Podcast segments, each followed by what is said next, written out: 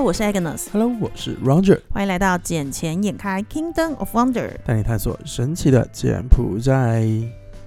哎，你有看到最近那个新闻，写说我们即将可以在越南这边做 cross border 的 QR code payment 哎、是的，前两天我有看到这一则新闻，所以就是代表说，呃，除了泰国之外，还有老挝，老挝还没有吧？有泰国、老挝目前都有了，哦都是 AC 也有是 ACD 大负责的。哦，那接下来要开通的越南，我觉得那也大概率的会是越呃 A C D 达来负责了。这个我不好说，因为毕竟现在 NBC 就是 National Bank of Cambodia 还没有正式的 announce 出来相关的细节，但是他们有在前几天的时候，在那个跟那个 State Bank of Vietnam 他们做了一个正式的签约合作的一个战略的一个一个一个一个动作，就是确定是说未来的话也要想仿效我们之前讲的，就是你只要在柬埔寨这边扫呃。指定的银行，然后到越南那边去扫他们的 QR code，你就可以直接做线上的支付。是啊，我觉得这一个假设真的是做成的话，就柬埔寨的 APP 到，诶，我指可能指的是就是 A C L D A 的 APP，、嗯到其他东南亚各国去就会非常的方便，嗯，因为你不需要换太多的现金在身上。但还是怕，就是像我上集讲的那样啊，就是在泰国还指定五家银行而已，而且又分的是 local 的还是 international 的 QR code。那可是因为越南的人口非常的多，已经破一亿的人口了嘛，再加上呃越南其实有非常多的人愿意去旅游跟经商，所以我觉得它在越南这个开通对于柬埔寨而言，就是对于我们而言是一个很大很大的注意。当然，我觉得这个除了是对我们很大注意之外，包括说像越南或者泰国，包括说那个老挝也好，我觉得他们应该都会升级，跟柬埔寨一样，会有一个 KHQR 的系统，嗯，然后到最后的话都是统一连接到各国的 KHQR，比如说各国的二维码，然后呢，我们用柬埔寨的呃 APP 银行 APP 扫他们的话，他们是通过他们央行，然后再去直接再去做换汇的动作。嗯这样子的话，对于东南亚全部的银行来说，也是一一件好事啊。是啊，而且又可以巩固柬埔寨当地的货币，因为目前的话也是在泰国也是只有支援就是用简币才能做这个支付，所以我之前也是必须要先把钱从美金账户打到简币账户，简金账户才能去扫 QR code。嗯哼，这这对东南亚的几个国家来说，都是一次科技进步了。我是比较期待什么时候可以跟新加坡，新加坡 可能比较困难吧？对，因为它突破的东西太多了。没有，主要是前一阵子你没有看到新闻吗？怎么了？嗯那那么多那个把钱丢进洗衣机里洗白白啊！啊哈，对啊，因为现在新加坡听说就是游移的资金非常多，但是找不到好的投资项目。哦，是吗？嗯，我这边有很多项目需要投资啊，很需要钱啊。对，我知道，但我们这边也是，所以现在就是只是要提供项好的项目给那些投资者就对了。嗯哼。嗯，不过我最近也有可能会想要去新加坡一趟，因为我想要去找一些呃饮料的品牌，然后把他们代理到柬埔寨这边来。为什么是新加坡啊？因为新加坡那一边就基本上都在新加坡，就海外的区域，就东东南亚片区基本上都在新加坡。哦，你是说他们的那个代理代理商吗？对对对，嗯，就代理商总部嘛，嗯在新加坡那一边，所以飞过去谈的话比较快，哦，也是，要不然跟他们邮件一来二去，干都半年一年了。，对浪费彼此的时间，而且有时候还词不达意。那不如就当面谈，因为有的事情就是当面坐下来好好谈，比较有效率，而且更有成果。对，没有错。而且我去新加坡的话，可以再看一下前段时间被逮捕的那一群人什么的东西？资产到底是有多少啊？因因为那一个房子一排，你知道吗？很壮观。什么东西？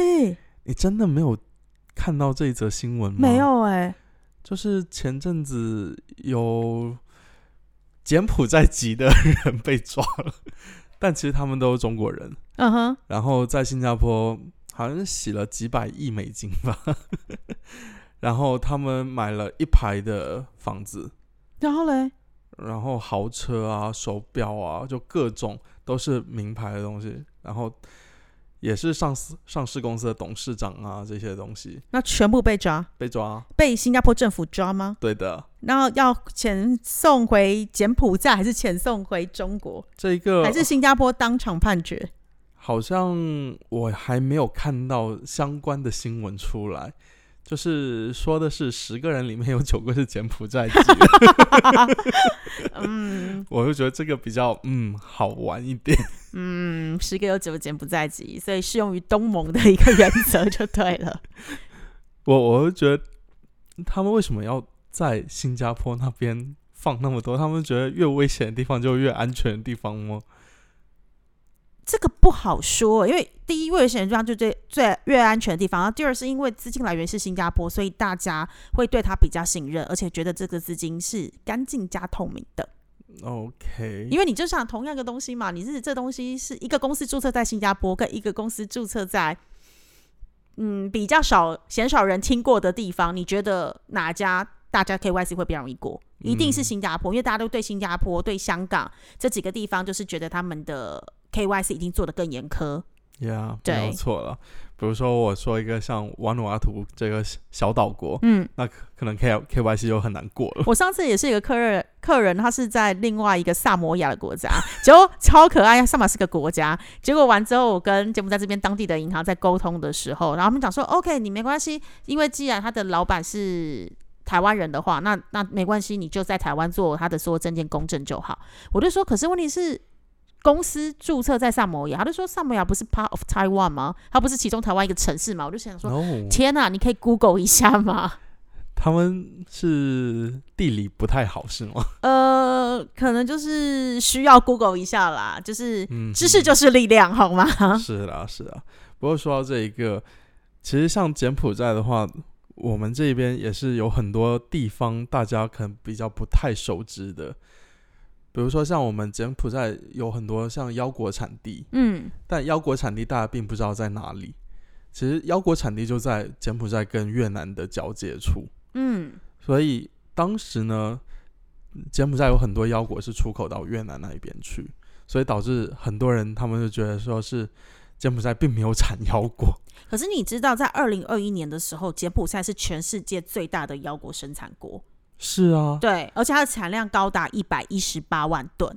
只是就刚刚像你刚刚讲的，因为之前在柬埔寨这边没有那个脱壳的技术跟相关的机器设备，所以他们必须就是种植完毕之后，整批的送到越南那边去做后续的加工。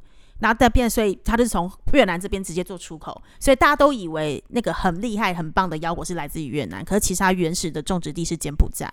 当然我们也没有说越南没有腰果了，嗯。只是可能它的产量之前没有到那么的多，所以有很大一部分从柬埔寨这边进口过去。对，但是现在来说，越南那边腰果跟柬埔寨腰果的质地还是比较不太一样的。对，像我们都会觉得柬埔寨腰果颗粒比较大一些，嗯。那一个叫什么型号啊，M 二二三，对吧？M 二三我们去吃的时候，哇，我就真的觉得很好吃，而且是有淡淡的奶香味。如果你吃没有加盐的那个，味道会更突出。没有然后错。吃到后面的尾劲是带有甜味的。嗯哼，所以我觉得我们要为柬埔寨腰果来进行代言。确实，因为这一次这几次的出差，我都带着柬埔寨这边就是种植的腰果，就 M 二三品种拿去送给朋友，他们每个吃到就蛮。惊为天人，因为其实我的朋友、我的客户不只是分布在台湾，然后也有在香港，也有在大陆的。嗯他们大部分人吃的都是什么？都是越南的腰果，因为越南腰果相对于它的售价是比较便宜的。可是便宜的售价原因也是一个，也也有一个很重要的因素，就是因为它的品质没有那么的好。嗯哼，也不说它品质没有很好了，只是没有，说如果你试过 M 二三，你就会觉得这个品质没有 M 二三好。可是，一般来讲，它已经很厉害、很好吃了。是没有错。所以我会觉得，在柬埔寨这个腰果市场是大家可以再去考虑一下。如果大家都能把最新的技术带到柬埔寨这边来，那柬埔寨一个是我们有原材料，再来一个你加工技术过来的话，那之后这个价格肯定会大大的再降低下来。嗯，所以到时候我们不管出口到呃，比如说大陆也好啊，或者是邻近的周边国家，或者是欧洲那一边，因为像我们的贡布胡椒就是专供给美国米其林三星的餐厅嘛，所以到时候我觉得我们也是可以按照这一条路线走下去。嗯，而且腰果的话，今年光前十个月就出口了六十一万吨腰果，六十六十一万吨吨，为带来了八点三亿美金的一个收入，而且它的那个什么。这个已经比去年同期，就是等于是二零二二年相比，已经下降了十六点七个 percent。那会下降的原因不是因为它的那个没有人要买，而是因为气候变化的关系。哦，所以最近气候也是不太的正常喽。应该是说，因为腰果会有它自己的一个产季，那也会有一个适合的一个天气变化。那但是因为最近的气候可能不是那么适合于腰果生产，因为我对腰果这个产业没有那么了解。但是问题是，就按照目前看到数据的公告，就是因为它产量下降原因，就是因为气候变化，巴西产量可以再更提升。然后柬埔寨目前总共拥有两百三十八万公顷的腰果种植地，而且现在柬埔寨的政府是把腰果视为高度重视的战略作物之一。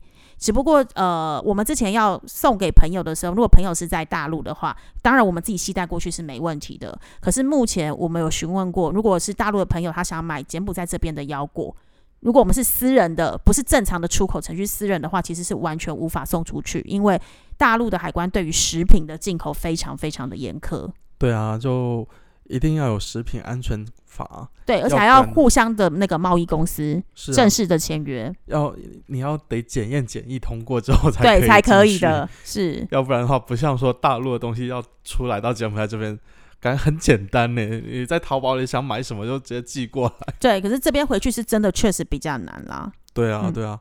好像就除了食品之外，只有一些文件比较好走回去。嗯，其他假设需要食品检验检疫的话，这就会比较麻烦一点了。嗯，所以我觉得接下去的话，呃，腰果将会变成柬埔寨的另外一个类似于国宝的东西啊。嗯，因为你知道，像那一个什么果条，就变成柬埔寨国民早餐了。就已经是被之前被洪森总理就说过说啊，这是柬埔寨的国民早餐，就上升到国民级别。哎，可是讲真的，果条挺贵的啊。多贵啊！就一般我现在在吃的果条，一碗大概是落在差不多两块到三块美金之间。嗯哼。可是如果你相较于路边的那个。就是所谓我们看到那个粥，就是有内脏啊一些肉的那种粥，或者是米叉，就是路边的炒泡面加新鲜的肉下去炒，那个一份也才一块多美金。是啊，但不一样嘛，你知道吗？因为像呃这个果条这个东西，它熬的汤底呀，然后包括说要看你要叫什么啊，对啊，什么什么馅配在一起，什么内脏类啊，碎猪肉啊，或者大骨啊，对，然后或者是那个丸子类的东西，对啊，对啊，对啊。就要看你要搭配什么啊？也是啊，对我而言就是一碗面而已啊。我就想说，因为同样的价格，其实你可以吃越南河粉嘞。但我会觉得果条比河粉好吃，因为我对河粉没有那么的爱。哦，我是个人喜欢比较喜欢吃河粉的那种。就就等于不一样嘛，不一样的概念了。本地人的话，他们更加喜欢吃果条。嗯，尤其本地人早上有些像老北，他们会。差不多三四点钟就在那一个果条店，三四点就开了。有有些早餐店三四点就开，然后他们就在那里喝茶，然后吃果条，然后就在那里聊聊天啊，谈一些政治啊，或者是谈土地啊，哪一边要发展啊，哪一边要规划怎么怎么样。哇塞！所以它点就是一个资讯交流中心就对了。是的，就等于是香港的那个洋茶餐厅啊。就是大家就是一样的概念啊，就吃点早点，然后互相交流一下，只是只差没有带鸟笼过去而已啊。对，对啊，柬埔寨就是这样一个神奇的地方啊。嗯，所以也是希望有更多的观光客也好，或者投资客也好，过来柬埔寨做一个考察活动哦。然后来的时候记得要吃吃国民的早餐 果条，果条或者是猪肉饭也可以。对，都是很厉害的食物。嗯。好哟，那我觉得我们这次今天应该有展到这里吧。好，我们下次见喽，拜拜。拜拜。